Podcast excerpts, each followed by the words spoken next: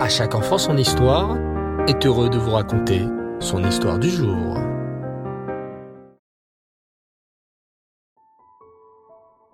Bonsoir les enfants et Reftov, vous allez bien? Vous avez passé une belle journée? Baou Hashem.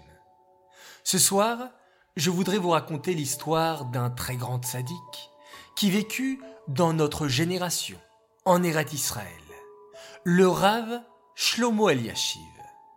Ce soir, le 27 Adar, nous célébrons la Iloula de cet immense tzaddik.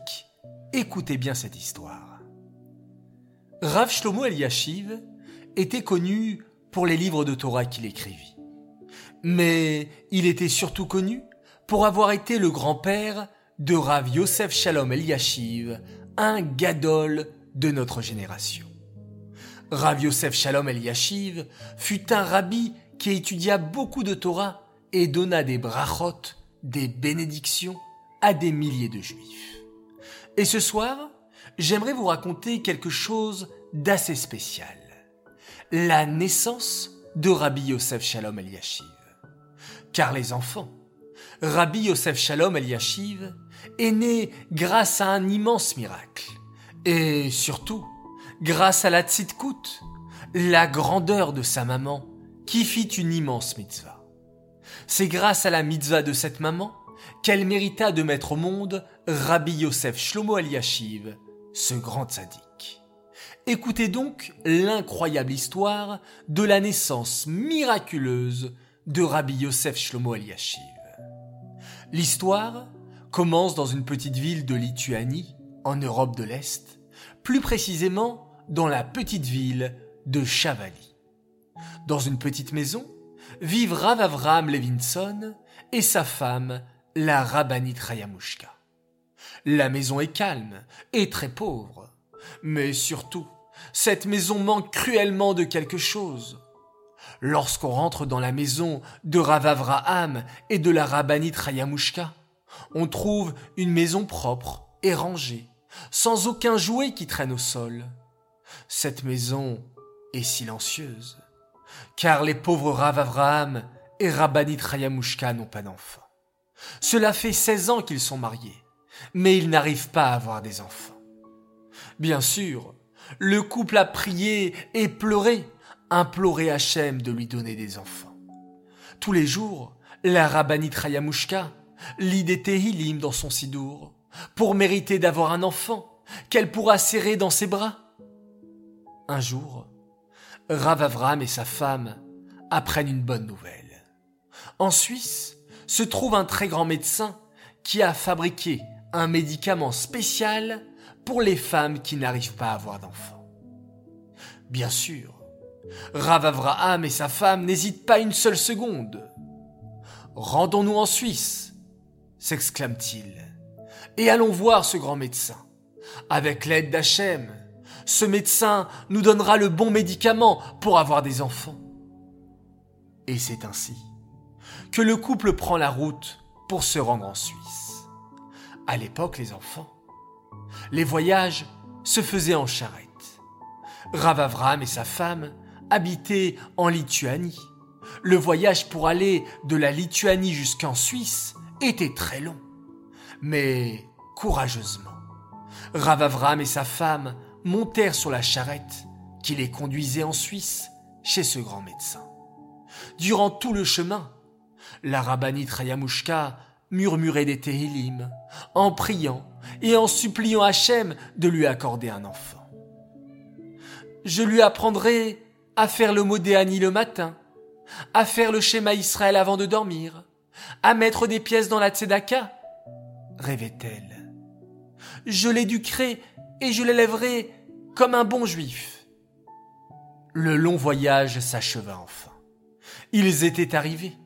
Rav Avram et sa femme se rendirent rapidement au bureau du docteur. Le docteur fit de nombreux examens et analyses. Puis, il sortit de son bureau et annonça au couple. Il existe un traitement que je peux donner à un couple lorsqu'il n'arrive pas à avoir d'enfants. Mais avant de vous donner ce traitement, je dois d'abord vérifier si les analyses de madame sont bonnes, rentrez chez vous à la maison. Je vous enverrai une lettre pour vous dire si vous pouvez avoir des enfants. Ravavram et sa femme rentrèrent chez eux. Tous les jours, la rabbinite Rayamushka priait et regardait par la fenêtre. Peut-être une lettre était-elle arrivée. Elle avait tellement hâte que le docteur lui envoie cette lettre. Et un jour, enfin, la lettre tant attendue arriva. Baruch Hashem, tremblante d'émotion, la rabbinite Rayamushka ouvrit l'enveloppe et sortit la lettre. La rabbinite Rayamushka lut les mots et se mit à trembler. Chère madame, je suis vraiment désolé de vous annoncer une mauvaise nouvelle. D'après vos analyses, vous ne pourrez jamais avoir d'enfant. Quelle douleur, quelle peine. La rabbinite Rayamushka était sur le point d'éclater en sanglots quand, soudain, elle se retint. Mon père est juste à côté dans le salon et il est en train d'étudier la Torah. Si je me mets à pleurer, il va m'entendre et ça va lui faire de la peine et le déranger dans son étude de la Torah. Je vais sortir dans le petit jardin pour laisser libre cours à mes larmes. Aussitôt, la rabbinite Rayamushka sortit dans le petit jardin et se mit à pleurer et pleurer encore. Quelle affreuse nouvelle lui avait été annoncée par le médecin. Elle n'aurait jamais le bonheur de serrer un petit bébé dans ses bras. Elle pleura longtemps, et toutes les voisines qui la voyaient avaient beaucoup de peine pour elle. Soudain, son père sortit de la maison. Il allait se rendre à la choule pour faire sa téfila quand il vit sa chère fille, le visage plein de larmes. Mais que t'arrive-t-il, ma fille? s'inquiéta son papa. Sans pouvoir dire un mot, la rabbinite Rayamushka tendit à son père la terrible lettre du médecin. En la lisant, son papa fronça les sourcils puis releva la tête. Il comprit soudain pourquoi sa fille était sortie dehors. Elle était sortie pour pleurer et ne pas le déranger pendant qu'il étudiait la Torah. Aussitôt, son père s'exclama. Ma chère fille, tu n'as pas voulu interrompre mon étude.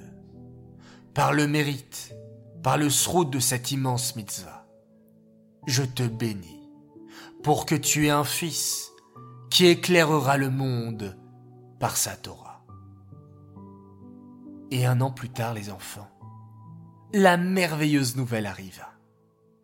Mazaltov, Mazaltov, Chayamushka vient de mettre au monde un enfant après 17 ans de mariage.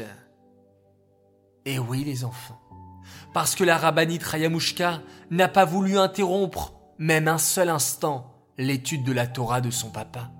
Elle a mérité d'être la mère d'un des tzadikim du peuple juif, Rav Yosef Shalom Eliashiv.